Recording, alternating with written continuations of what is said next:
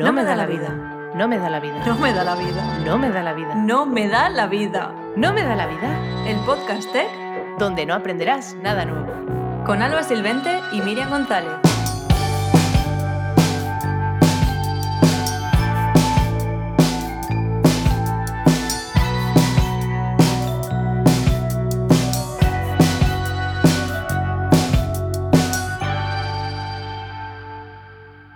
Y bueno, gentecilla, gentecilla, ya estamos aquí en el primer episodio de la, de la segunda temporada, temporada 1, como queramos llamarla, pero esta vez oficial, ya no es el especial. Ya, ya empezamos con normalidad, sí. Y bueno, eh, recordaros, como siempre, que nos patrocina InfoJobs, ya no solo la sección de noticias, sino el, podcast entero, porque lo de la sección era un poco... mm, Vamos a meterlo aquí, pero en realidad es para siempre. Ya es en nuestros corazones, te queremos Nilton, queremos esta plataforma de empleo tan genial, donde mucha gente encuentra empleo, o sea que estamos contentas. Y bueno, recordaros que ahora que estamos en YouTube y en todas estas plataformas estaría guay que os suscribierais, esas cosas que se puedan hacer, rollo, pues en Spotify entiendo que también seguir, eh, suscribir, algo así, ¿no? Sí, sí, se, se puede seguir lo- los podcasts en, en casi todas las plataformas de podcast de audio. Y, y bueno, también Discord, que, que somos ya casi 500 allí en, en- en Discord. Es verdad. 500 gentusilla. Y mola un montón porque la gente está interactuando y nosotros no, no, no estamos muchos. o sea que está guay que al menos ellos se muevan. Estamos bicheando. Yo, yo sí bicheo, aunque no, no posteo tanto como me gustaría, pero sí que estoy ahí controlando que va, que va todo bien. Ya yo me he tenido que poner alarmas en algunos canales por si me hablan o algo que, que me salga. Pero sí, ya nos tenéis por ahí. Y bueno, también por redes, seguimos eh, por Twitter, seguidnos también en Instagram, en TikTok, en fin, por todos lados. Donde ponéis no me da la vida y ahí, donde os aparezca, nos seguís. Pues sí, así que nada, ya sabéis, ir por ahí y buscarnos, que, que se puede. Y bueno, eh, como siempre, vamos a empezar preguntándole a Miriam con qué no le da la vida este mes, que ha sido un mes bastante lleno de cositas. Sí, ha sido un mes bastante lleno de cositas, pero es cierto que he aprovechado después del lanzamiento del podcast para descansar con la familia y, y hacer una visita y estar allí de, de relaxing. Súper importante. Y, y luego pues también han pasado cosas, como que he cumplido un año en mi nueva empresa, en 64 Robots, como pasa el tiempo, o sea, además es que estuvimos, creo un que cuando entré fue al poco de empezar el, el- el podcast, así que un año en 64 Robots y un año en TikTok también, o sea, lo que quiere decir que para mí marzo fue un cambio brutal en todo, porque fue... Acabo de, de empezar un podcast, eh, acabo de empezar en una empresa, acabo de empezar en TikTok, en fin, muchas cosas. Sí, sí, sí, o sea, me acuerdo que fue el año de cambios para las dos. Sí, fue un año de cambios total. Y meses, esos Sí, meses sí. de cambios, sí. Luego también, pues he empezado, he tenido ya mi primera sesión del Road to GDE, que bueno, esto es un programa de mentorización durante tres meses para prepararte para poder aplicar al eh, Google Developer Expert. Y bueno, con mi mentora del alma, que es Alba. Y ¿Cómo no?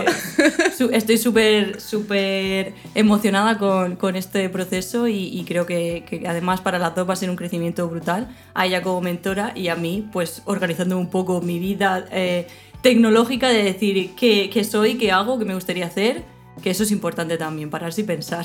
Y aquí, a, mí, a mí me encanta porque estoy conociendo otras partes de Miriam y aparte que me estoy haciendo como la profesional para no, no ponernos a hablar de otras cosas porque si no se nos puede ir la reunión a otro. Hay, a hay otra que enfocarse, nos Claro. en modo pro ahí de no, ahora estamos con esto y, y no somos amigas en esto. en esto. Aquí somos conocidas. Exacto. Me encanta. Eh, y bueno, también he empezado en Twitch. Me he lanzado, o sea, ya el año pasado, en marzo, empecé en TikTok, pues este año me he lanzado a Twitch. Ya he hecho los siete primeros eh, streams que, que son necesarios para pasar al programa de afiliado y así ya se pueden suscribir y todo eso. O sea, que ya me pueden dejar las subs de Amazon por allí. Y, y ya por último, también eh, me han hecho una entrevista desde Talent Hackers pues un poco para, con preguntillas para, para conocerme otras facetas de mí, como cómo empecé en todo esto, eh, qué es importante para mí eh, como developer, cosas que son soft skills y todo eso, que no es tanto técnico.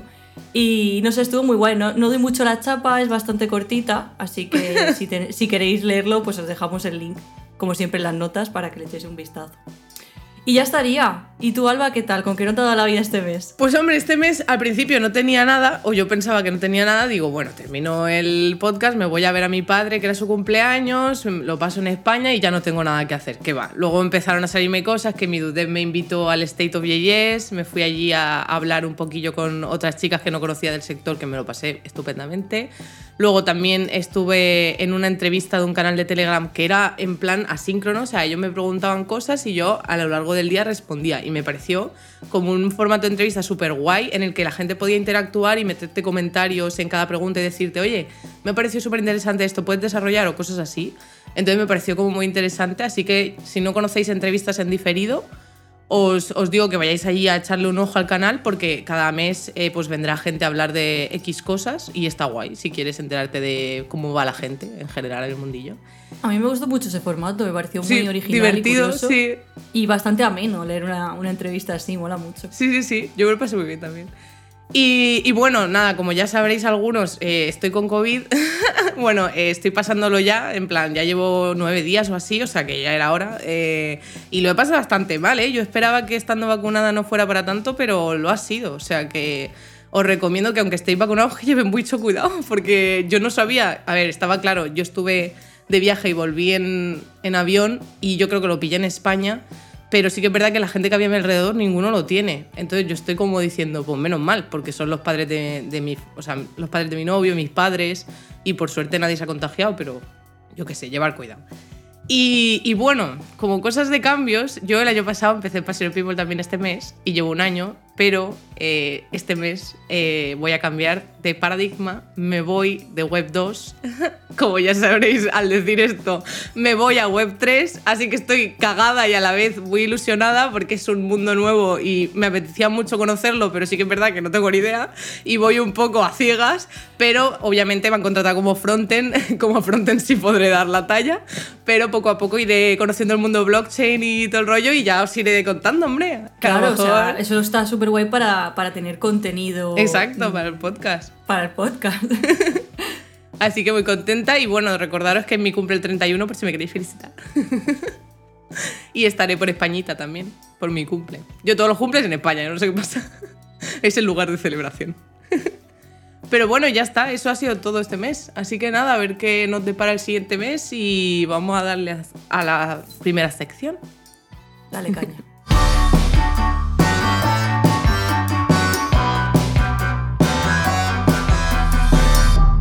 ¿Qué está pasando?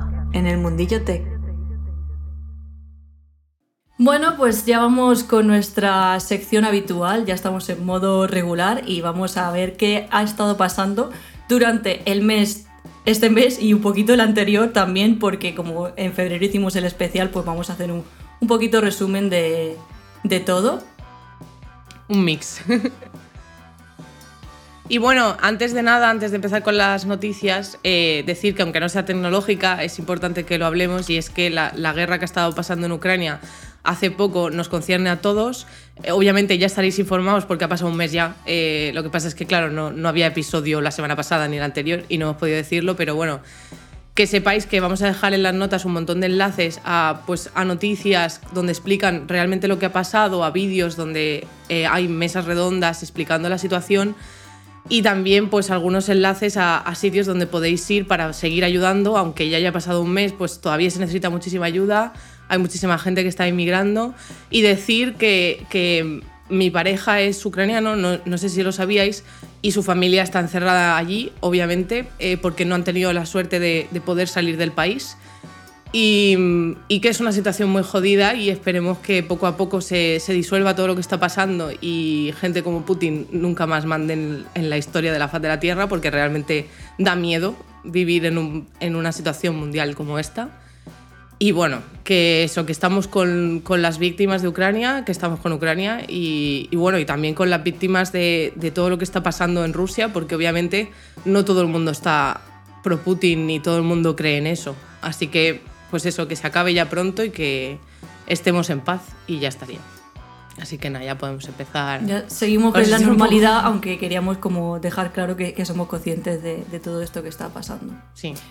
Y, bueno, las primeras noticias que vamos a traer pues son las de InfoJobs, como siempre solemos hacer. Eh, lo primero, una novedad muy, muy guay, es que ahora en InfoJobs se puede filtrar las ofertas de trabajo por teletrabajo. Puedes buscar tanto si solo quieres que sea full remote, o sea, solo teletrabajo, o que tiene la posibilidad de, eh, de hacer teletrabajo. Y la verdad que me parece súper interesante, sobre todo ahora que hay tanto de. Eh, estamos ya tan subidos en el carro del, del, remoto y del teletrabajo. Y, me parecía muy importante este filtro, sinceramente. Pues sí, y más ahora que no parábamos de decirlo en los episodios, pero no había cómo filtrarlo, ¿no? Pues ahora lo hay. Y bueno, y ya habréis visto, si seguís a No Me Da La Vida en Twitter, que Ibai ya nos ha sacado ofertita en InfoJobs también y que esta vez es como Partnership Manager, pero es para trabajar con el equipo de eSports que ellos tienen, o sea que aquellos que sepáis lo que es Partnership Manager y os dediquéis a ello, pues echarle un ojo a ver si os mola la oferta, porque al final es una oportunidad guay trabajar con Piqué y, Ibai, que pone solo Ibai, pero Piqué es parte de, del equipillo, ¿eh? Totalmente. Pues eso. Así que nada, ya sabéis. Y bueno, Alba, ¿qué, ¿qué, noticias nos traes este mes? Pues buah, este mes es que en realidad ha sido un pupurri de cosas entre programación, entre documentales, entre gamer, porque es que ha, pasado de todo. Bueno, deciros que hay una lista que os pasaré en las notas de producción de todos los juegos que van a salir este año 2022 y que están saliendo. Y es que es el año que más juegos ha habido en la historia. O sea, es brutal eh, la cantidad de juegos que están sacando y a mí no, me va a dar la vida literalmente para poder jugar todos los que quiero jugar porque realmente hay un montón, porque normalmente yo veo las listas de juegos que salen cada año y digo, bueno, eh, pues uno, ¿sabes? O medio. Eh, ni siquiera me gusta tanto ese. Pero este año es que ha sido una puta locura. O sea, ha salido el de Ring PC, eh, o sea, Elder Ring para PC, para Xbox, para todas las PlayStations, que mi, novio está viciadísimo y no me hace ni mm, nada de caso. eh, luego, Luego también ha salido eh, Horizon Forbidden West, que el problema es que ha salido solo para PlayStation. Si yo lo tengo en la Switch, ya sé que la Switch no es tampoco una consola muy tocha, pero aún así tenía esperanza de poder jugarlo en el PC, pero no. Eh, estoy desolada, entonces espero que al menos algún día lo saquen para PC. Y bueno, también ha salido Destiny 2, Kirby and the Forgotten Land, que a mí Kirby me encantaba de pequeña, lo tenía en todas las consolas. O sea, la gente estaba todo viciada a Mario y yo estaba todo viciada a Kirby. Yo no entiendo por qué Kirby no ha tenido ese auge, pero a mí me encanta. Y ha salido para la Switch, así que ese me lo voy a comprar. Yo estaba, yo estaba con Mario, sí. es, que todo el mundo, o sea, yo obviamente también había jugado a Mario, pero aún así es que Kirby para mí era amor platónico. Y luego también este año no se sabe para cuándo va a salir el God of War Ragnarok. Me flipa la temática, o sea que quiero jugarlo sí o sí. Y Diablo Immortal, que me he jugado todos los Diablos y, tengo mucho hype por este juego. Así que nada, os dejaré la listilla para que veáis porque son infinitos. ¿eh? O sea, he dicho nada, los que me gustan a mí, pero luego no veáis. Y bueno, ya dejando el mundo gamer aparte, deciros que el roadmap de Nux 3 ya está ready y podemos pues, decirle que queremos, que necesitamos. Ya sé que van un poco tarde en el lanzamiento, que mucha gente está desilusionada con el framework porque ha tardado mucho en sacarlo, pero están poniendo todo su esfuerzo, no son tantísimos como creéis en el equipo. Obviamente hay mucha gente online que está ayudando muchísimo, como Anfu, el, uno de los desarrolladores de Vue Core Team también. Entonces, poco a poco vamos a ver todo ya más formado y veremos qué es la polla, como siempre. O sea que, yo qué sé, darle una oportunidad, volver otra vez, decirle en el roadmap lo que os gustaría ver y así al menos interactuamos un poco y hacemos que vaya mejor el framework. Y ya está, eso es lo que quería decirte. Y bueno, otra cosa que ha salido este mes, el 2 de marzo, es eh, Lara, Laravel's Origins, el documental. O sea, yo me metí esperando, pues yo qué sé, pues un poco una historieta que, que de cómo se creó y cosas así. Pero han, han, sacado en este documental como mucha gente que ha participado en el ecosistema creando otros proyectos como Laracast, que es más de noticias y todo el rollo, y he conocido como parte del ecosistema del Laravel que no conocía porque yo solo sabía quién era el creador y ya estaría. O sea, no, no era como conozco todo lo que hay detrás.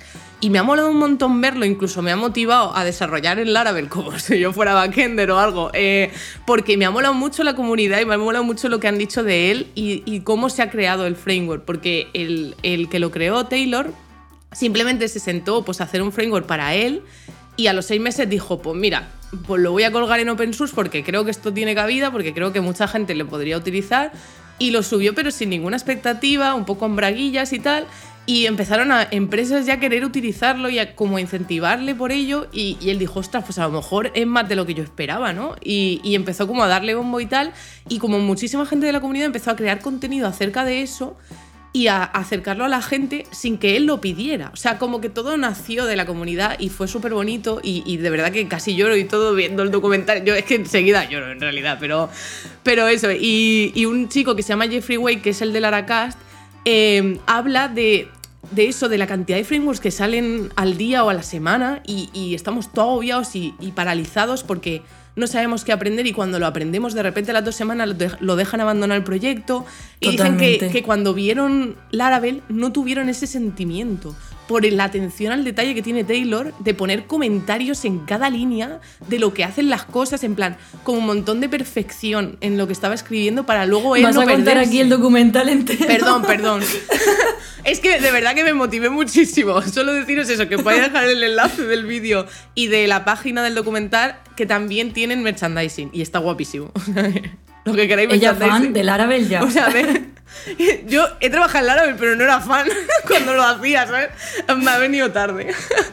Y bueno, y ya em, cositas nuevas que han pasado este mes también de features que han sacado y tal. Eh, han sacado en el Record Panel, que es esto que hay en el DevTools eh, para poder grabar y reproducir los flujos del usuario. Esto que creó Google eh, pues hace un tempillo. Pues ahora en Chrome Canary, que obviamente es, el Chrome donde van sacando las cosas antes, han sacado también una forma de exportar e importar en formato JSON estos tipos de flujo para que puedas tenerlo en otros eh, tipos de plataformas para testing. Rollo el Pupiter, estas cosas donde tú pones ahí tus movidas de flujos, ¿no? Y, aparte también han añadido atributos, porque antes, por ejemplo, tú podías como hacer todo el flujo, pero no tenías como una especie de selector para el div donde querías empezar ese flujo, lo que fuera. Y ahora tienes, pues, para poder tus eh, selectores eh, rollo personalizados, y también tienes automáticos que te van generando ellos como data-test, data-test ID, pues cositas para que puedas ir testeando mejor tu aplicación. O sea que muy interesante ir por el Chrome Canary este y a, probarlo todo. y bueno, y ya para terminar, he traído todos los eventos que han pasado, que me han parecido interesantes, porque obviamente han pasado un montón de eventos en marzo, porque entre el Día de la Mujer, eh, que, que al final explotación de cosas de mujeres, porque todo lo que he traído más o menos también es Qué saturación. Sí. Y que, y que, hay un montón de eventos en general a, cada mes. Eh, bueno, he traído tres que me han parecido interesantes. Uno es Allo Copywriter, que no es lo que solemos tratar aquí. No es, bueno, para mí, marketing y copywriting sí que es tecnológico, pero a lo mejor no es de desarrollo. Entonces, por eso a veces me cuesta un poco traer cosas o no. Pero este evento de marketing y copywriting me pareció súper interesante porque es 100% benéfico y todo el dinero de las entradas va destinado a una asociación eh, que investiga el Alzheimer. Y coño, me pareció una iniciativa súper chula, lo llevan haciendo varios años ya y traen 10 ponentes y aprendes sobre, la, sobre el tema y aparte, pues todo lo que dones va a una asociación. Me pareció increíble y tendríamos que tener más eventos que donen las entradas a sitios porque no, no lo suelo ver tanto, no sé por qué. A lo mejor no estoy informada y por eso os cuento este. y luego, del 18 al 19 de marzo, o sea, hace nada, se hizo la Femtech Conf que al final esa conferencia suele hacer eventos siempre, o sea, no es una cosa de marzo solo, entonces podéis seguirla y ver lo que hace, pero esta vez fue el Woman in Tech Q1 Summit.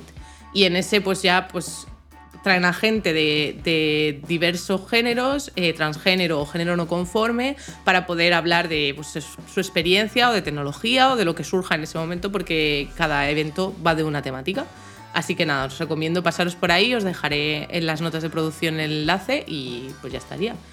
Y luego ya para terminar, pues tenemos este mes, eh, a finales de mes, el 31, mi cumple, Stories from the Blog Woman in Tech Edition, que al final es eh, donde yo soy ambasador, pues ahí van a hacer un eventito de Woman in Tech donde van a contar la experiencia en cada tipo de, de rol que ellas tienen pues eh, cómo trabajan, cómo es trabajar en el gremio como mujer y cosas así. Entonces, como van a contar experiencias, a mí eso me mola mucho más y me, me empodera mucho más que estar hablando de Nuxt en una conferencia, la verdad. Así que os recomiendo pasaros por ahí y echar un ojo a ver qué tal. Pero será en inglés, eso sí. No sé, se me había olvidado que esto es en castellano. Pero bueno.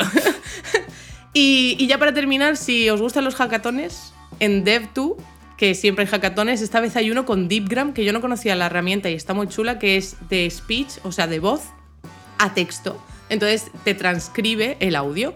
Entonces oh. el hackathon es hacer un juego o una aplicación o algo que utilice esta herramienta para transcribir cosas. Entonces he pensado, todos nuestros fans de accesibilidad ya podéis echar un ojo y hacer algo de accesibilidad con esta herramienta y así de paso ganáis un premio que vale pasta, ¿sabes? Totalmente. Entonces me pareció interesante. Lo traigo porque ahí hasta el 11 de abril tenéis un poquillo de tiempo, no mucho, pero un poquillo. Así que Esa herramienta vendría genial para transcribir el, el- Es que sí. el podcast. O sea, realmente pensé, voy a hacer el hackathon para transcribir los audios y que No, los que lo pongamos ganas en. tú. Ah, ya, ese es el problema. Entonces no. Yo no participo. lo haré, pero en mi tiempo libre. Porque sí. Y ya estaría. Así que eso es todo lo que he traído, que no he traído poco, la verdad. ¿Y tú qué miras? No, la verdad que sí, que, que has traído un montón de cosas. Respira, bebe agua, porque madre mía. Tu turno. Vale, eh, voy a intentar no trabarme yo también, porque eh, eh, nos pasa un poco hoy también las dos que, que estamos un poco que nos atragantamos. Pero Sí. bueno, lo primero que, que traigo es, obviamente, por el Día Internacional de la Mujer, eh, pues apareció un bot en Twitter que retuiteaba empresas que escribían en ese día y les decía la diferencia que tenían de salarios entre hombres y mujeres. Y me, parece, me parecía súper curioso. O sea, ya sabéis que en este día, pues muchas empresas que a lo mejor durante el resto del año no están tan eh, apoyando la causa, no son diversos y todo eso, pero se quieren unir como a este día porque ese día tienen más publicidad, etcétera, etcétera. Entonces, este bot venía, venían a darle un toque de realidad y decirle, eh, tú en tu empresa pues tienes a lo mejor un 60% de diferencia de, de salarios o cosas así. O sea, yo he visto burrada y está súper curioso. Luego, más cositas que traigo. eh, novedades de Notion, porque como cada año pues tienen un evento que se llama Blog to Blog o Blog and Blog, no sé muy bien exactamente cómo se pronuncia. Y, y ahí presentaron novedades importantes y hay algunas que son un poquillo complejas, ¿no? Entonces yo voy a dejar un par de hilos de Twitter donde se explican bastante bien eh, y también hay un vídeo de Elena Madrigal donde con ese vídeo lo entendéis todo y cómo poder sacarle más provecho a esto, porque de verdad hay algunas que son un poco complejas. Yo voy a comentarlas por encima, pero ya sabéis que si queréis profundizar en esto y sacarle el máximo partido a Notion, pues con estos hilos y el vídeo, yo creo que, que lo tenéis, lo, pilláis. Lo primero de todo, se ha rediseñado el sidebar y ahora puedes crear equipos o grupos directamente desde el sidebar. Y ahí puedes gestionar permisos de- a nivel de grupo y a nivel de usuario. Por ejemplo, quién puede escribir, quién puede leer aquí. O sea, eso está bastante interesante, sobre todo de cara a eh, empresas. Por ejemplo, en mi empresa lo utilizamos todo, con, todo sobre Notion. Entonces, este tipo de, de, de features, yo creo que ellos ya están notando que Notion se utiliza muchísimo como sustituto de Jira, de Confluence y todo esto, entonces están sacando features muy eh, especializadas o muy centradas en, equipos. Más cositas. Lo más importante, que han mejorado y han cambiado un montón de cosas en bases de datos. Han añadido una funcionalidad nueva que son bases de datos sincronizadas. Con, con esto quiere decir que, que puedes coger cualquier enlace de GitHub, de Jira, de Google Calendar y lo puedes convertir en una base de datos de Notion. Por ejemplo, ¿quieres ver tu Google Calendar directamente en Notion? Pues pegas el, el enlace y ahí puedes verlo, igual toda la información, y puedes modificar y todo, y lo puedes tratar como cualquier otra base de datos de Notion.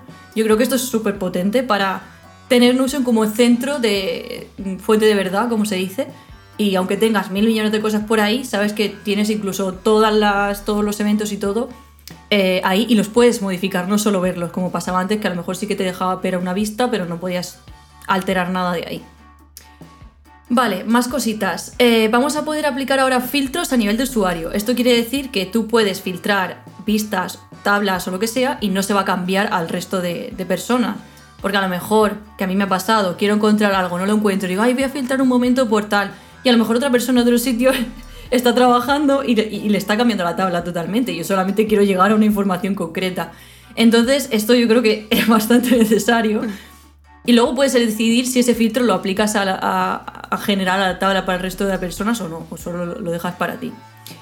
Luego también, eh, digamos que lo que es el panel de ajuste de las tablas también se ha actualizado.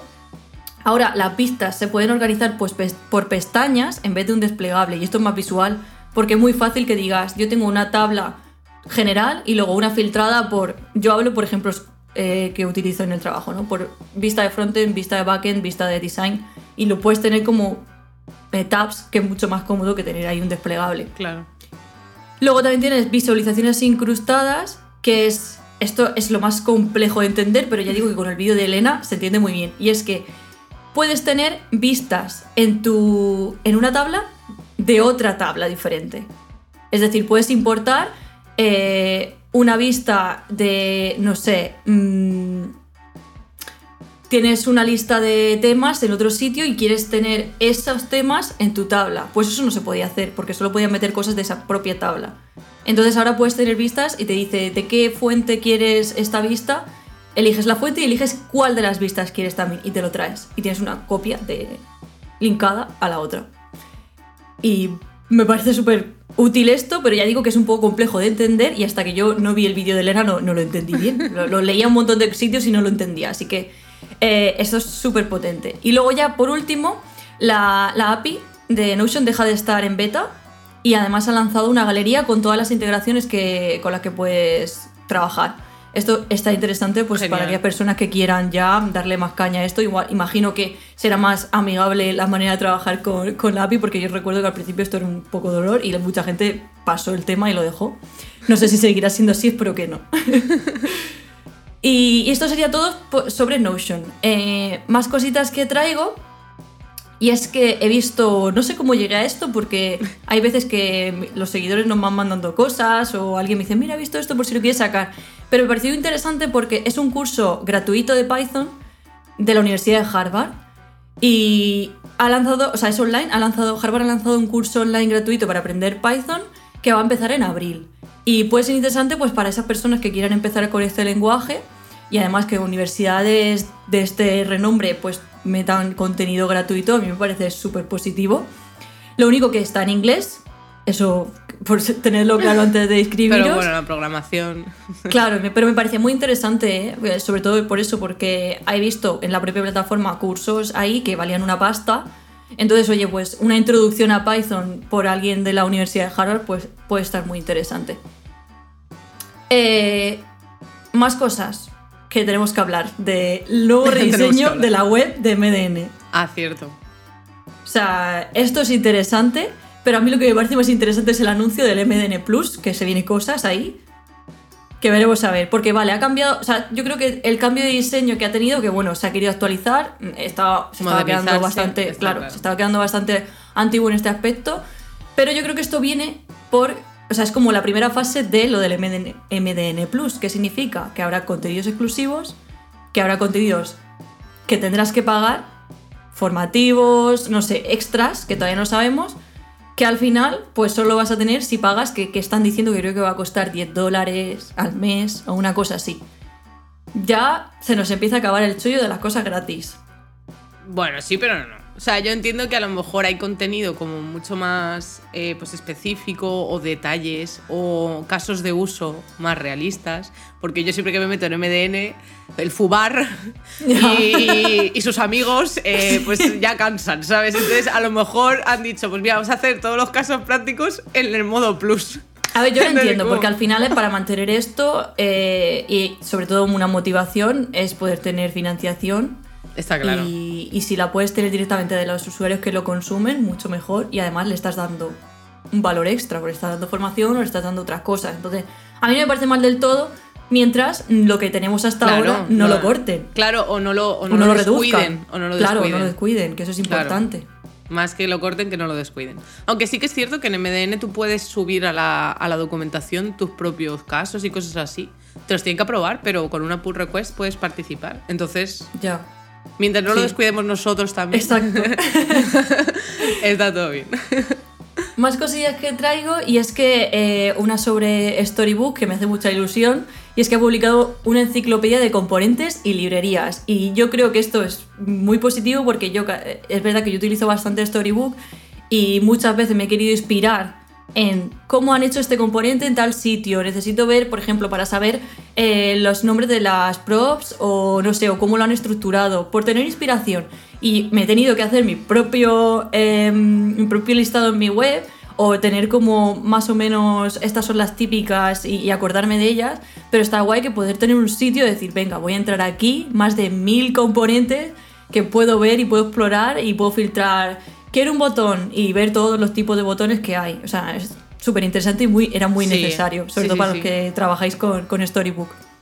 Y por último, para no alargar esto mucho más, eh, por último traigo pues features de, de una feature nueva de, de, GitHub, que ya trajimos la última vez lo del puntito, que yo lo utilizo muchísimo para poder tener la vista como el Visual Studio Code, sin tener que descargarte el repo. Pues ahora también puedes ver eh, el árbol de archivos de cambios en las pull request. Y yo no sabía que esto lo necesitaba hasta que lo he tenido. Porque es cierto que muchas veces hay muchísimos cambios y tú te vas a ver cuántos ficheros han modificado y, tienes que ir scroll, scroll, scroll, scroll o cerrando para que sea más pequeña. Entonces puedes tener un, un árbol rápidamente para saber y ir directamente al archivo que quieres ver, era necesario. La verdad que era necesario. Sí, sí, a mí me, o sea, yo me estaba matando ya porque en el sistema de diseño todos son index, porque estoy shaking index, index, index, index. ¿De qué file? ¿De qué, de qué carpeta? ¿De qué, estamos, ¿De qué index estamos hablando? Y claro, con, con el tree shaking dices, eh, menos mal que tengo el tree aquí, porque si no, no sé qué index estoy revisando. O sea, esto es un jaleo de index, eh, no veas. O sea que sí, muy contenta yo también de esta feature. Y ya está, yo creo que se nos ha alargado un poquito, pero era necesario porque teníamos muchas cosas atrasadas y ya estamos al día. Ya nos hemos quitado. y ya está. Y ya vamos a la sección que todo el mundo eh, le encanta y estamos esperando, nos da también, que es la del Unicornio Llamando al Unicornio Tech. Llamando al Unicornio Tech.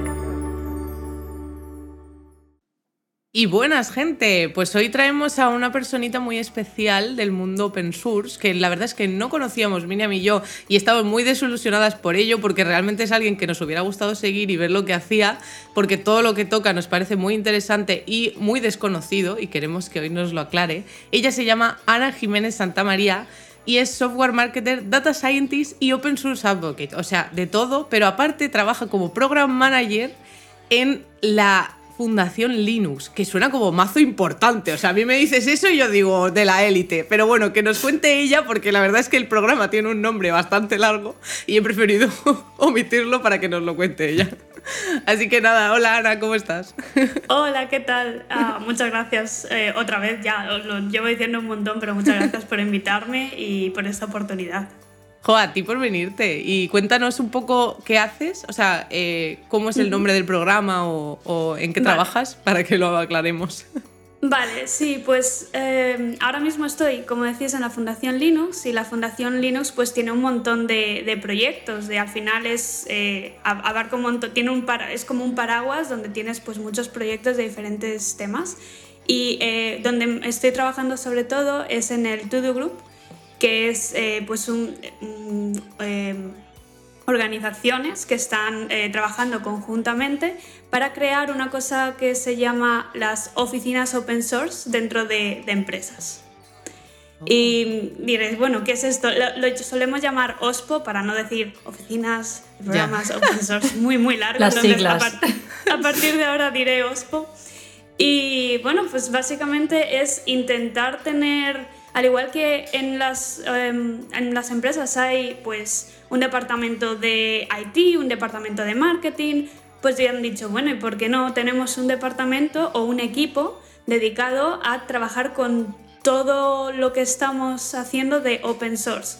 Porque, y cuando digo hacer, no digo de empezar a contribuir con open source, sino también a, relacionarnos, ¿no? De, ostras, eh, en IT sobre todo que suele pasar, la gente que hace desarrollo eh, termina utilizando librerías de open source para poder crear sus cosas, ¿no?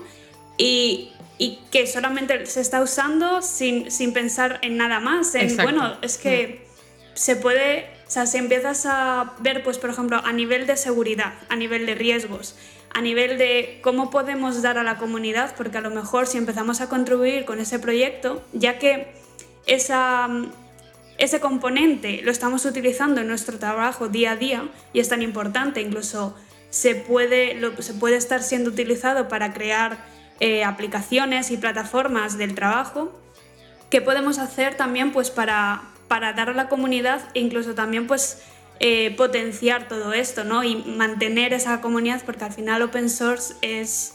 los proyectos suelen estar mantenidos de forma altruista muchas veces Eh, hay un dibujo, jolín, no puedo aquí enseñar, pero hay, si buscáis así como eh, vulnerabilidades open source, suele haber un dibujo muy conocido que es como varias, una especie de Tetris y es como, vale, todo, toda la plataforma. Y luego al final del todo hay un, una- un Tetris muy pequeñito que dice, bueno, y esto está mantenido por una persona ahí en Nebraska y qué pasa si esa persona se va. Sí. Te, te destroza todo, es como... Yo lo he "Ostras, visto que- ese- e- esa infografía. Luego, si quieres, no la pasas y la ponemos en las notas del programa, pero Vale. es muy Claro, real lo claro. que cuentas. Sí, sí. Es muy real. Pues claro, entonces muchas organizaciones lo que están diciendo es, vale, pues al igual que tenemos un equipo de IT, un equipo de marketing, un equipo de recursos humanos, vamos a empezar a tener un equipo de open source que tenga todas las cosas, todas las actividades relacionadas de, de open source, de, bueno, eh, cómo decimos a la gente de desarrollo qué proyectos open source pueden utilizar o qué proyectos open source pueden empezar a contribuir, cómo instruir a las desarrolladoras y a los desarrolladores a eh, interactuar con proyectos open source, cuál es la forma más segura, eh, cómo ver vulnerabilidades, cómo identificarlas, eh, toda la parte de licencias, que buah, eso ya es un... o sea, Es que es eso, tener conciencia. Claro, tener conciencia, porque es que hace en uno de los episodios me acuerdo que sacamos algo sobre el de Faker, o no lo llegamos a sacar. Lo que pasó Sí. con el chaval de la Sí, librería. sí, lo sacamos. que, que todos los derechos eran de GitHub al final y él no tuvo nada que hacer ahí. Eh, me parece súper importante la labor que hacéis y la verdad es que no lo conocía y, nos encanta que hayas venido de verdad. O sea, porque creo que es súper necesario darle visibilidad a esto porque no, no se conoce. O sea, para mí era totalmente desconocido lo que tú hacías y, lo de tu programa y me parece fascinante. O sea, que sí, queremos saber más. Eh, yo creo que también al final todo el tema de open source eh, siento que ahora mismo está en todas partes. La gente que estamos en el mundillo, pues lo vemos y decimos, Dios, es que, o sea, había un estudio que decían el 80% de los componentes de las aplicaciones modernas actuales, por dentro, las tripas, pues son componentes open source. Pero es esa... mm, eh, esa esencia que nadie ve, pero está en todos lados. O sea, aunque tú digas, vale, pues estas aplicaciones son privativas, ¿no? Pero, pero ¿qué hay detrás? ¿Qué hay detrás de esas tripas? ¿Qué, ¿Cómo han estado las desarrolladoras y los desarrolladores pues creando ese código? Muchas veces básicamente por, por tiempo de, ostras, eh, no me lo quiero crear yo desde cero. Cojo esta librería que ya hay bastante hecho Claro. y la pongo y así ya tengo la mitad del código trabajado. Y luego pasan estas cosas que cuando hay problemas o cuando alguien ha decidido abandonar uno de esos proyectos open source es cuando somos conscientes de todo el efecto dominó que, que- que eso mm, crea y que empiezan a romperse cosas de otras aplicaciones que son de pago o que como dices son privativas, pero por debajo está la pieza esa de, de Tetris que es la que lo está manteniendo, Sí. que es gratis y que hay que cuidar.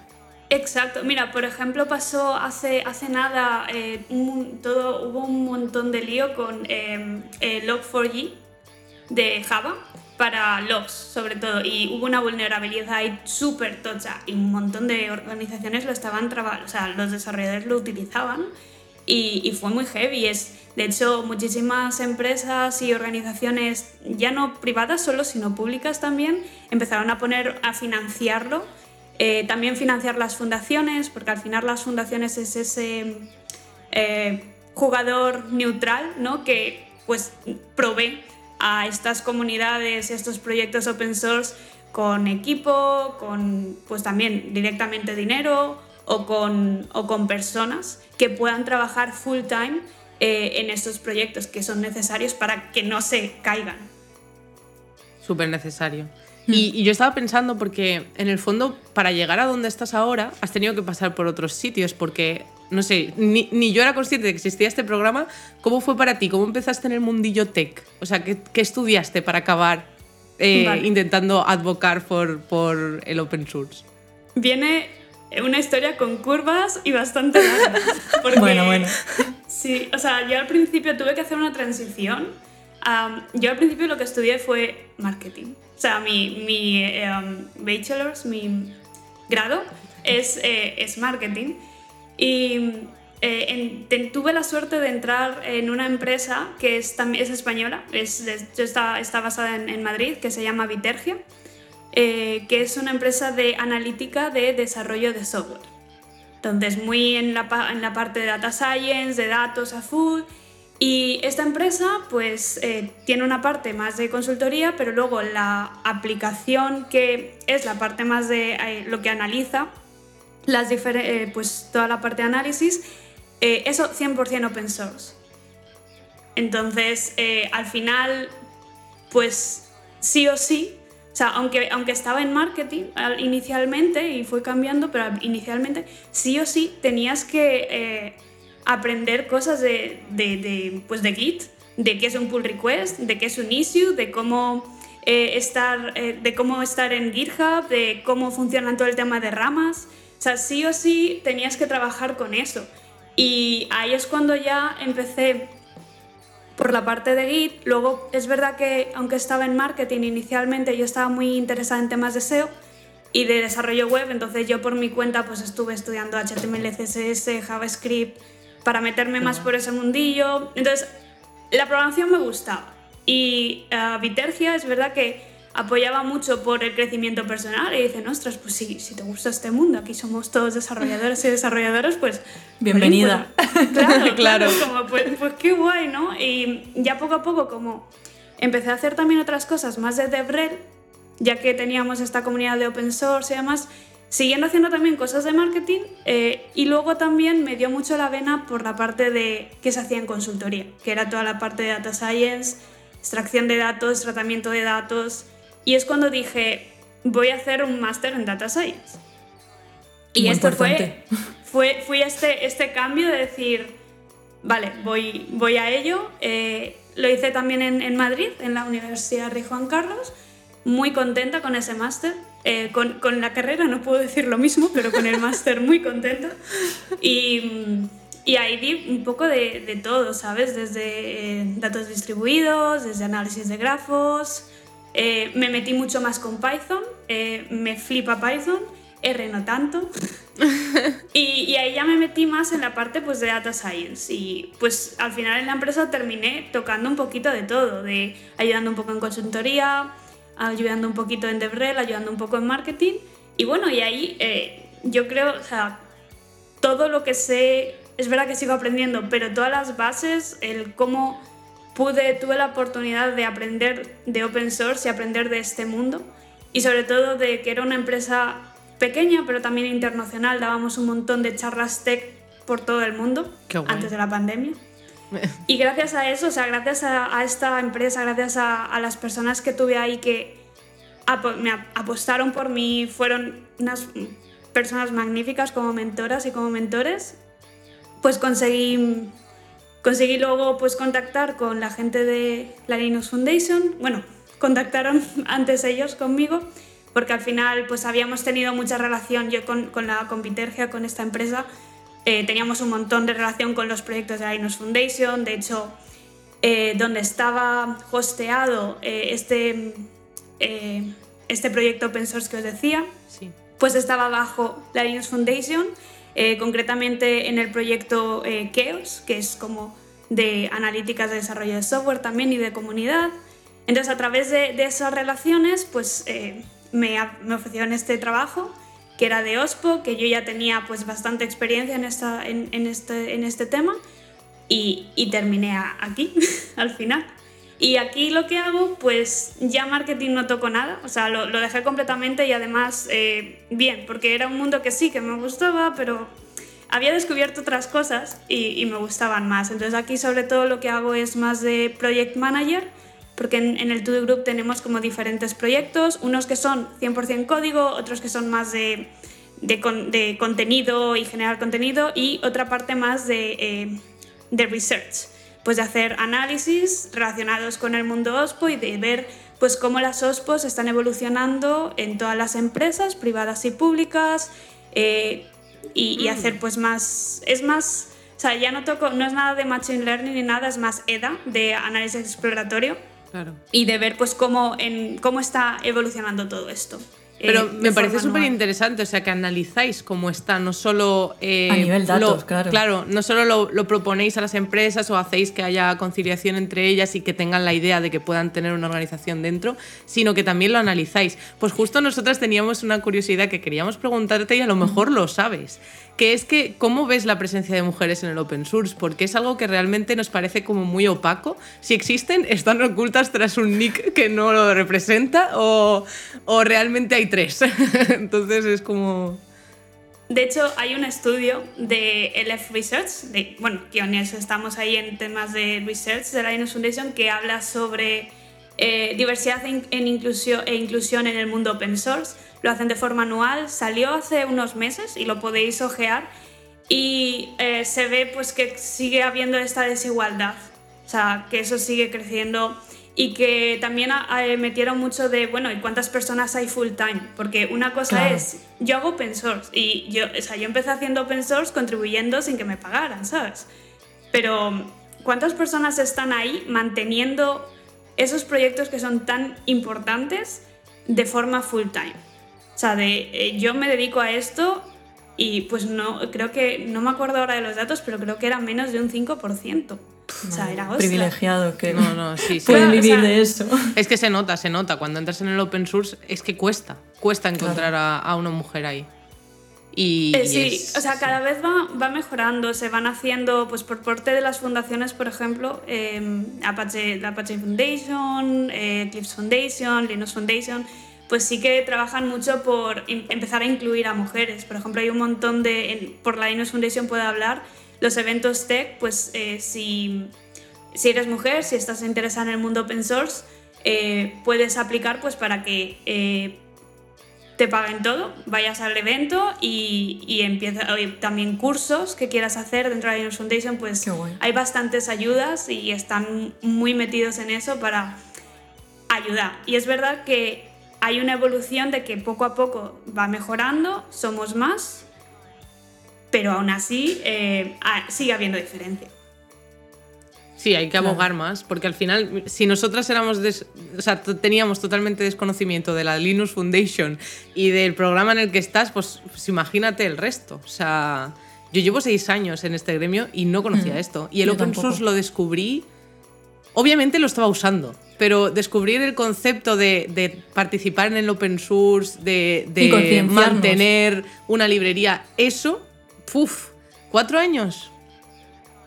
Es que... Es- Sí, sí. Eh, de hecho, este año es cuando, o sea, esto lleva años. Sí es verdad que, bueno, pues todo venía, empezó en Silicon Valley, muy concreto, gente de Estados Unidos y ya.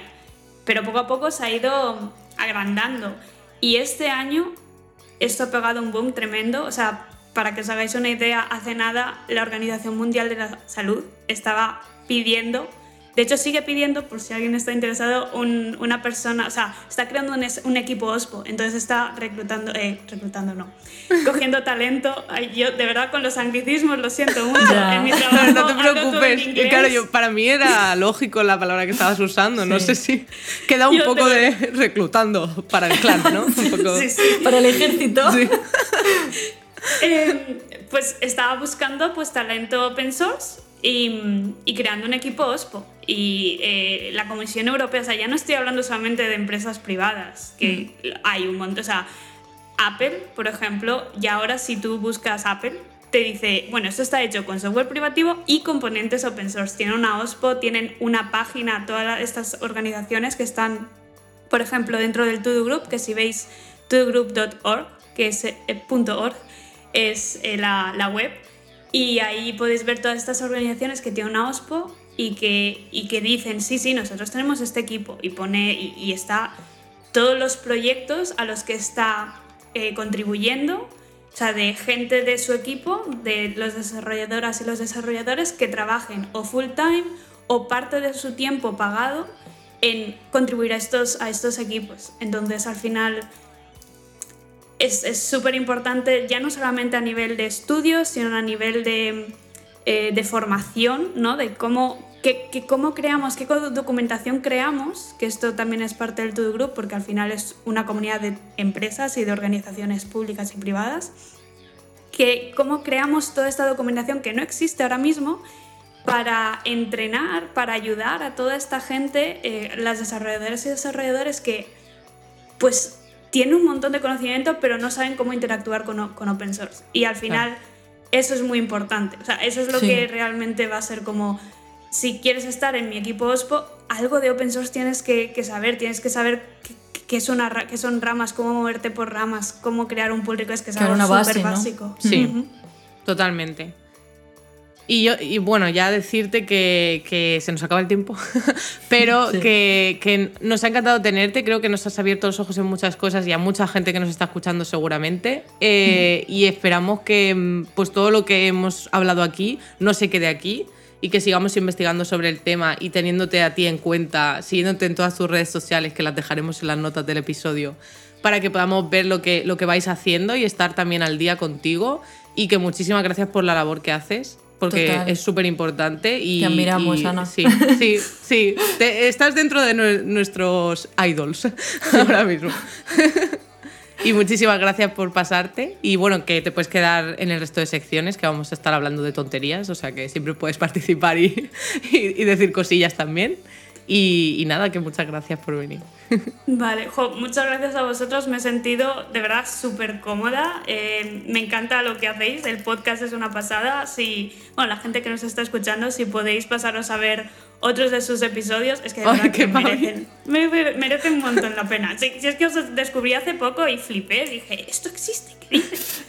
Es genial. Pues nos ha Pues pasado lo muchas mismo gracias. ahora contigo Sí. y con Linux Foundation y, y todo esto. total. Es mutuo, es mutuo. todo. Flechazo. Bueno, muchísimas gracias y vamos Gracias. a pasar a cuéntanos tus penurias.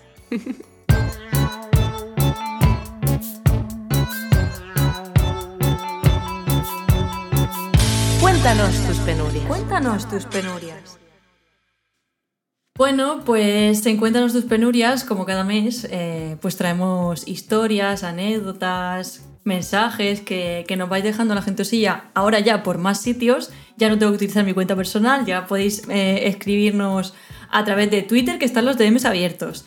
A través Cierto. de mm, las cajitas de preguntas que yo suelo poner eh, en el que solemos poner en, el- en la cuenta de Instagram de, de No me da la vida, aunque podéis escribir también en cualquier momento.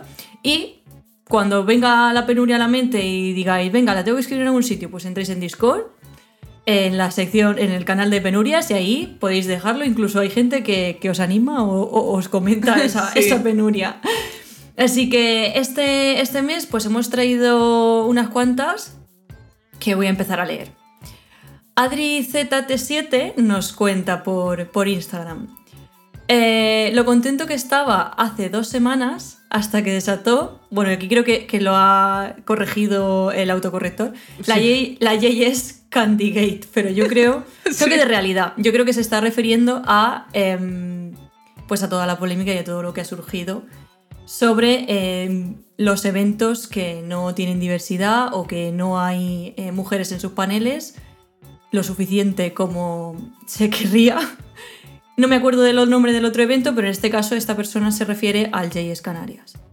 Exacto, porque, bueno, lo sabréis si estáis en Twitter y tal, pero han pasado cosas que, pues eso, dejan mucho que desear por parte de la organización, pero a la vez eh, es una pena. O sea, teníamos mucha ilusión por este evento y de repente, porque era nuestra primera JS Canarias, la de Miriam y, y la mía, y no- nos ha chocado mucho todo lo que ha pasado y ha sido un poco desilusionante, pero bueno, esperemos que poco a poco la gente se vaya dando cuenta de que esto está mal y hay que cambiarlo y que si hay algún señor en la organización, ese señor no debería estar ahí. Y, o al menos deconstruirse y aprender de esta situación y dar un- una declaración real y no lo que han dado como respuesta eh, y disculparse por su trato al resto de, de gente. Así que nada, os vamos a dejar en las notas también un, un Nos hilo de ayuda. Twitter. Exacto. O sea, un hilo de Twitter, no, de LinkedIn, donde pone pues pasos que siguen algunas organizaciones para añadir diversidad a sus eventos y cosas que no, no se pueden saltar, o sea, que tienen que hacer sí o sí. Así que os dejaremos esa lista porque es bastante interesante, es de una tal Jimena, que se ve que trabaja en una empresa que hacen eventos y, me pareció como muy acertado porque realmente muchas empresas dicen es que lo hemos intentado todo, ¿qué es todo? Dame Claro. esa lista de cosas que son todo para ti, porque a lo mejor hay más que no conocías. Entonces, eso, os dejaremos la lista y así Exacto. podéis... Yo creo que, que es, puede, ser, puede hacerse una tarea complicada para algunos equipos eh, que organizan eventos si no tienen mucho acceso o no están muy concienciados, pero sí quieren empezar a estarlo, pues mm, como tú dices, ¿qué es todo? ¿Qué es intentarlo? Yo creo que con esta herramienta y con esta lista puedes tener tips y puedes tener eh, las cosas más claras para decir, vale, ya tengo claro que, cómo puedo hacer mi, mi evento más diverso y, y cuando ya todo esto no funcione, pues ya sí puedo decir, mira, de verdad que es que lo he intentado todo. Porque Exacto. ah, yo creo que, que lo importante es como aprender e intentar hacer las cosas mejores cada vez. Sí, ir mejorando. Más cositas que traemos. Moni Lamas nos escribe por Discord. Buscar empleo sin experiencia en un mundo donde la experiencia es el primer requisito, la pescadilla que se muerde la cola. Total. Totalmente. Es que nunca se entenderá, porque en, un sitio en el que tienes que operar a alguien, ¿sabes? No te van a buscar con experiencia si eres junior, porque tienes que aprender con la práctica. Pues aquí parece que no parece. Eh, o sea, tienes que tener práctica previa, pero no tiene que ser en tu casa, tiene que ser en proyectos reales y para eso has tenido que trabajar. O trabajar gratis, ¿no? Porque eso a lo mejor también cuenta como experiencia, que es como empecé yo. O sea, y al final empecé trabajando gratis durante dos años. Eh, vale, pero, Pero, es que luego eso hay, no hay- empresas que no tienen en cuenta tu parte de becaria, formación, prácticas, que te dicen, no, no, eso no es experiencia. Vamos a ver. Ya, ni eso. Todo ¿no? es experiencia, pero bueno. Muy complicado esto, ¿eh? Yo entiendo que, Mm. que esto, yo siempre lo he dicho, que no podemos mantener eh, la comunidad tech solo con personas senior, porque esas personas senior se van a ir agotando y necesitamos que la gente se vaya formando. Y, hay que apostar por meter una persona junior en tu equipo y formarla y esa persona es que va a estar súper agradecida por, por la formación que le has dado, además va a saber exactamente tu forma de trabajar en el equipo, o sea, es que es muy positivo tener, yo siempre lo digo, muy positivo tener a una persona junior, pero es cierto que no te va a hacer el trabajo mañana ni pasado, o sea, tienes como que pensar a largo plazo. Yo creo que el problema principal es que aquí no pensamos, en general estoy hablando, ¿vale? Tendemos a no pensar a largo plazo y decir, necesito esto y lo necesito ya, y quiero Sí. que tenga 10.000 años de experiencia y porque esto lo necesito para mañana. Y eso es lo que pasa realmente. No, es lo que pasa, que no tienen eh, predicción de lo que tiene que pasar en el proyecto y siempre intentan buscar a alguien porque se, porque se les ha desestructurado el equipo y no se han dado ni cuenta, pero las cosas pasan con el tiempo, no es Eh, una eh, cosa hay, que, de hoy. hay que ir cambiando la mentalidad, la mentalidad de cantera. De decir, voy a tener aquí a mi equipo que voy a ir formando cuando no lo necesito para, para tenerlo listo cuando lo necesite. Pero o tener eso- la suficiente gente como para poder delegar tareas y que haya tareas que sí que puedan hacer las personas Exacto, que entren exacto. nuevas, claro. O sea, es que no puede ser que toda la responsabilidad caiga sobre un desarrollador, que es lo que suele pasar. Suele Quiero a este sí. porque es el puto amo, pero lo exploto al máximo. Y, y se me va Así. porque ya no puedo Claro. más. Y se deja el sector y todo. O sea, esto sí que es una pescadilla que se muerde la cola también. Eh, que pa' qué, pero bueno, sí.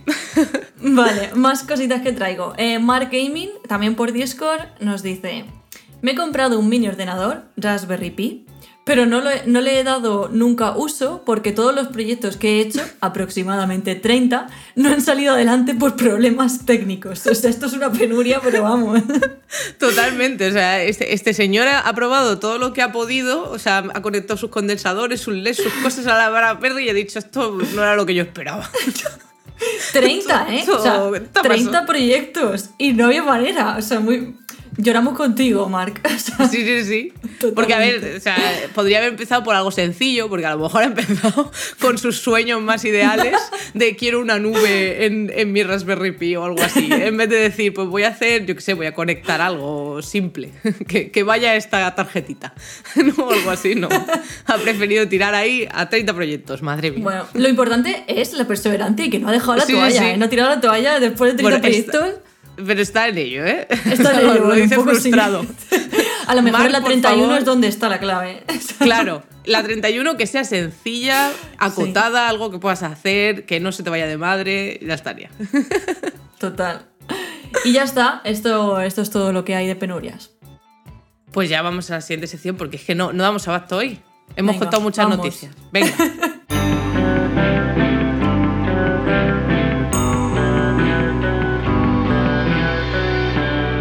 Dices? No tenía ni idea de esto. No tenía ni idea de esto.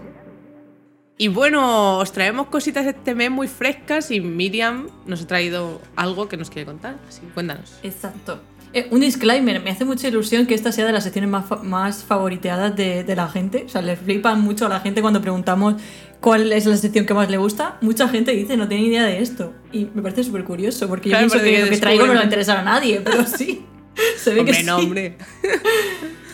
Vale, eh, traigo, traigo un vídeo que lo tendréis que ver eh, pues en las notas del programa y yo os lo voy a intentar hacer como un- un- para que os hagáis una idea, una visualización mental. Me encontré con un vídeo que te explica de forma muy visual, con un ejemplo que es eh, clavar un clavo con un martillo, cuáles son los diferentes tipos de test que hay, ¿vale? El, el tema testing, total cómo funcionan los diferentes tipos, cuántos existen. Y creo que es muy interesante porque muchas veces, eh, lo, lo he pensado muchas veces, y es que odiamos ciertas tecnologías o ciertos ámbitos porque no lo entendemos, o decimos, "Puf, qué difícil, yo no sé cómo empezar. Por- Empieza entendiéndolo. Yo siempre digo eso, empieza entendiéndolo. Y es verdad que a lo mejor el tema testing, todos los tipos que hay, cuándo usar una cosa, cuándo usar la otra, es un poco difícil de entender. Y este vídeo está guay porque es que te, te lo trae a un concepto muy básico que es clavar un clavo en una tabla con un martillo. Y es, un- es muy gráfico y te va explicando cómo es el proceso de clavar un clavo con un martillo con los diferentes tipos de test. Entonces yo creo que está guay eh, echarle un ojo si estás en esa situación, ¿no? Estás empezando el testing, no te aclaras con los tipos que hay y ese vídeo ayuda mucho. Más cosis. Eh, una cosa muy curiosa que yo no tenía ni idea y no me había planteado jamás y que Alena, nuestra unicornia, eh, experta en, accesibilidad y que esto también considero que es accesibilidad, nos ha traído y es diseño para usuarios con ansiedad. Yo me siento identificada ahí. yo estoy en ese, en ese grupo y yo creo que cualquier persona, en cual, no tiene por qué ser siempre, en algún punto de su vida, puede necesitar este tipo de accesibilidad. Y, mm, y ella publicó por Twitter una infografía con cosas que tienes que tener en cuenta para usuarios de ansiedad. No rollo ponle este dibujo y ponle esto otro, sino cosas como, como la forma de mostrarle el tiempo, dejarle más espacio para responder, no hacerle tomar muchas decisiones, o sea, cosas que, que- que son muy interesantes y que yo cuando le dije, jolín, es que ojalá en todas las aplicaciones, cuando me siento mal, estén así, porque hay algunas que me, me hacen sentir incluso peor o me provocan Sí. ansiedad. Sí. Y yo creo que es muy importante. Y luego lo más interesante es que la fuente de donde saca esta infografía tam- eh, da estos tips para diferentes o para otras condiciones como el espectro autista, dislexia, problemas de audición, algunas cosas ya muy conocidas, pero mola porque va muy al grano, porque te dice 5 tips, 6 tips y ya está, ten esto en mente, no necesitan más. Y me parece muy interesante. Pues sí, lo es.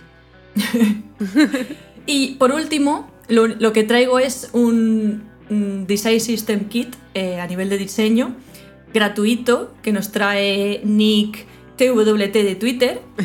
Eh, y este kit es bastante interesante, no, no a nivel cógelo y cópiatelo y utilízalo, porque los componentes son muy básicos, pero sí que puede estar interesante si estás aprendiendo a diseñar em, kit- eh, sistemas de diseño. O sea, tú necesitas hacerte un UI kit un para un sistema de diseño y no sabes por dónde empezar, cómo organizar los componentes, cómo hacerlo todo. Entonces, este puede venir muy bien como un ejemplo en el que basarte o en el que guiarte. Y Claro. está súper interesante.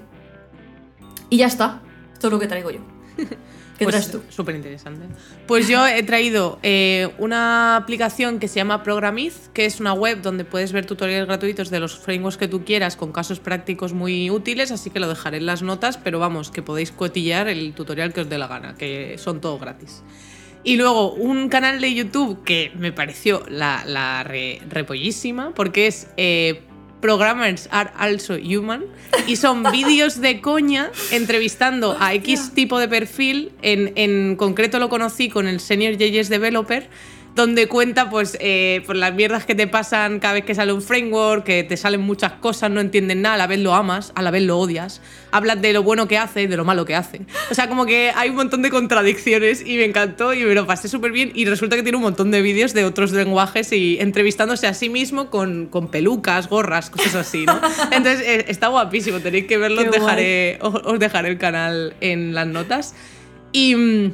Otra cosa que ha pasado, que es que el otro día puse un meme en Twitter y me pusieron un comentario con que Google tiene un cementerio de proyectos. Yo no lo conocía, me pareció fascinante. O sea, te metes en esa URL que es gcemetery.co y cuando te metes te salen todos los proyectos que nosotros ya vimos en su día y resulta que han muerto porque muchos de ellos, por ejemplo, Hangouts, yo lo utilicé como hace mil años, pero no me había dado cuenta de si eso existía o no todavía. O sea, para mí, yo creía que sí. Entonces me, me metí al ver que estaba ahí dije, hostia, que ha muerto. O sea, entonces está guay porque puedes ir viendo, claro, puedes ir viendo todas las tumbas de, de los proyectos que han ido desechando. Entonces me pareció muy interesante y nada. Qué guay.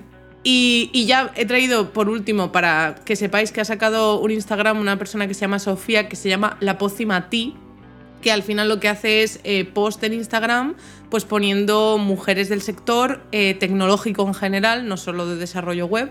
Y, así va contando sus historias, va, va entrevistando gente y va metiendo ilustraciones con las personitas y tal.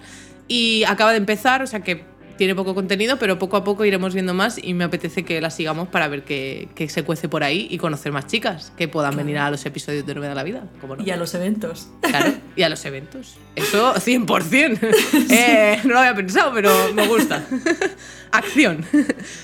Y, y ya está, eso sería todo. O sea que ya podemos pasar a reflexionar y, y llorar Venga, un poco juntos. relaxen que vamos bien, ¿eh? No pasa nada. Ya, vamos ya. bien. Estoy un poco como, ay Dios mío, que no llegamos al final. Vamos allá. Reflexiones de mierda.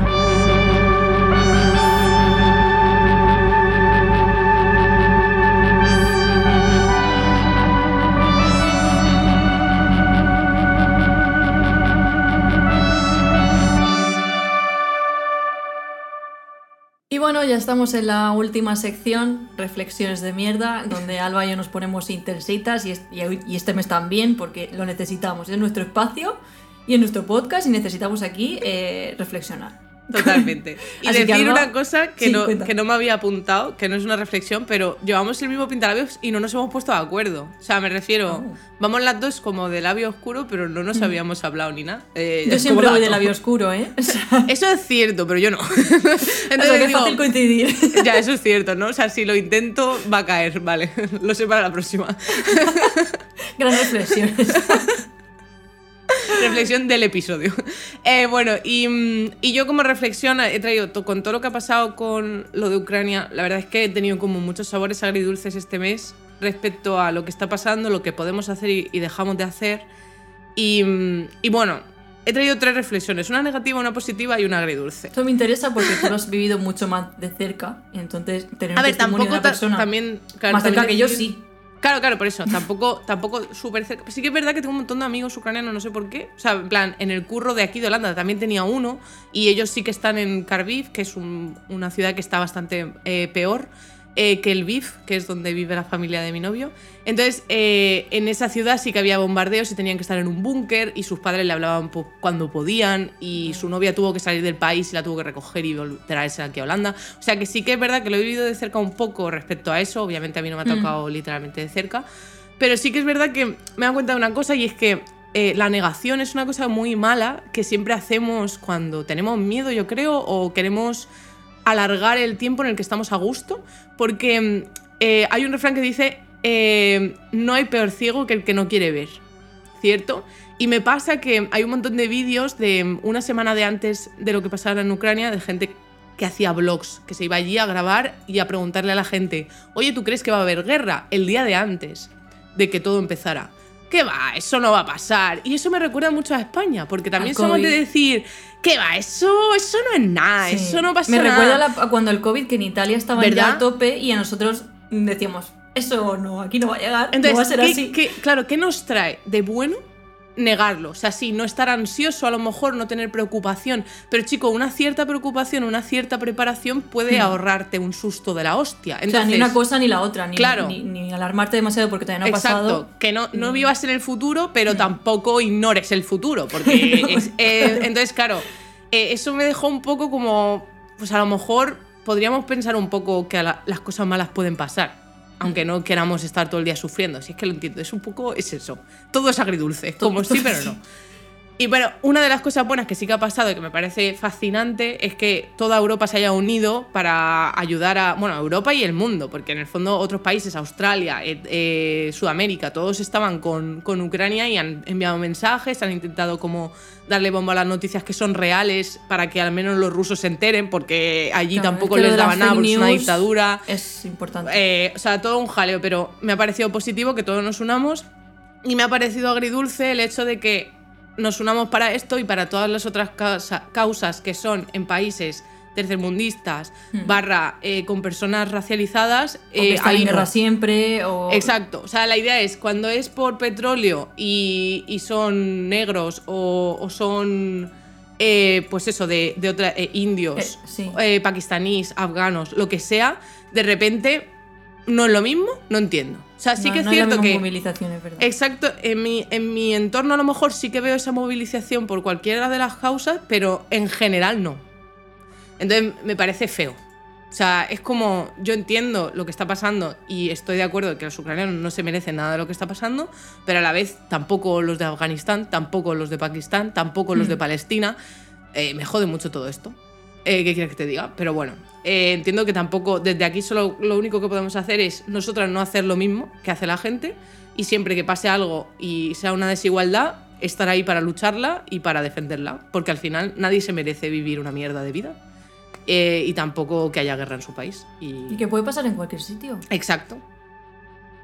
Que, no so- que somos privilegiados por estar donde estamos, Sí. todo hay que decirlo. Total. Hasta que venga Putin a tirarnos una bomba nuclear y a tomar por culo todo. Pero bueno, eh, por ahora sabemos que eso puede pasar, hay que comprar. ¿Cómo se llama esa cosa que hay que comprar? Algo como, no ion, pero... No, no me Ah, acuerdo. uh, no me acuerdo. ¿Sabes lo que digo? Sí, pues sí. esas cosas tenemos que tenerlas en casa. Voy a pedirlas por Amazon o algo, por si algún día pasa que tengamos algo para quitarnos eso. que no, no sé cómo va. Me parece todo de Parece película, mal de pero, ojo pero puede pasar. Sí, en plan. Quita, quita núcleo, nuclear, fuera. pero bueno. Mira, desde el humor se lleva todo mejor, ¿eh? Sí, De sí, verdad, porque, ¿eh? si, no, Sí, si no, vamos, acabamos mal. Pero bueno, ¿y tú qué, eh, qué reflexionas este mes? Yo sí tengo más una reflexión a nivel personal, porque es verdad que yo casi todo lo, lo del tema que tú comentas, yo lo, lo he vivido mucho más a través de ti, o sea, de las cosas que me cuentas tú, de lo poco que he podido ver en, en- o sea, en las noticias y todo eso, porque es verdad que como bombardean tanto, sobre todo en la tele, con todo lo macabro y todo lo escabroso, yo ya no estoy acostumbrada a ver las noticias y la tele. Ya. Y, y cuando estuve en eh, con mi familia estaban todo el rato y era como, me, me está dando ansiedad.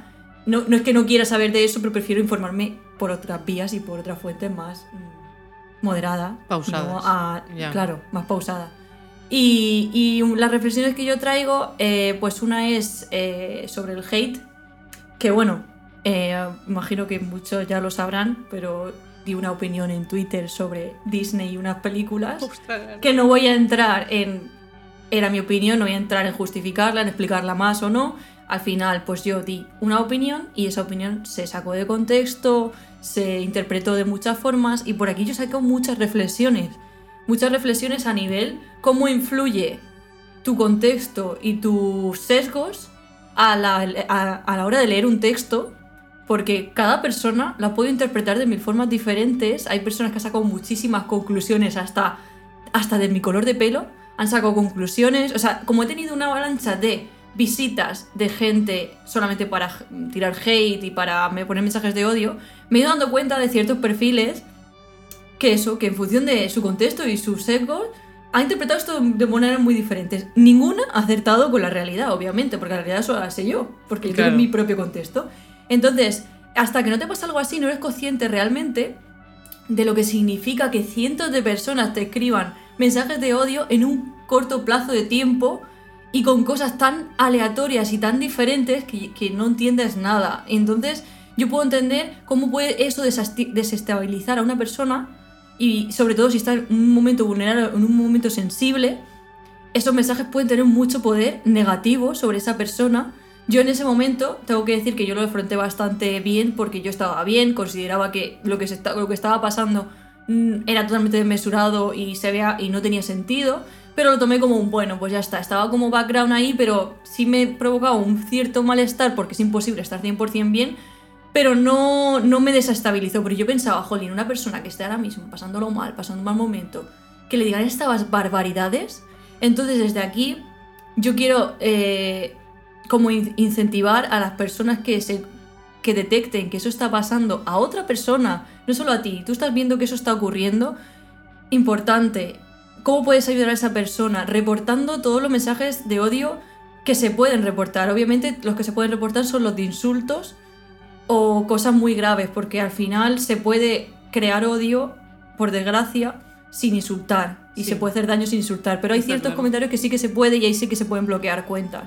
Entonces, no hacer eh, vista ajena decir, bueno, esto no bien va conmigo, paso, porque de verdad que se pasa mal, ¿eh? Se pasa mal estando eh, recibiendo, además, porque en muy corto plazo recibo muchísimo hate y es abrumador. Eso por un lado.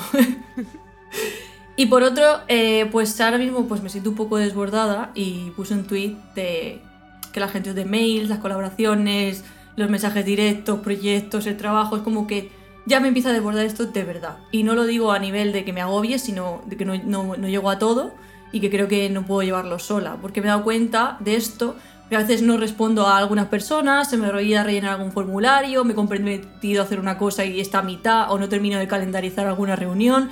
Y, esto nunca me había pasado y me hace sentir mal porque no me gusta dar, la sensación de que soy una persona pasota o que no quiero responder o, o que te hablo solo con un monosílabo. Y es, y es porque todo está evolucionando tan rápido y, y- y de esta manera que, que no, que no sé qué hacer, no sé cómo solucionarlo y, tengo- y yo intento organizarme, pero no, no es suficiente. Y estoy ahí a ver qué hago.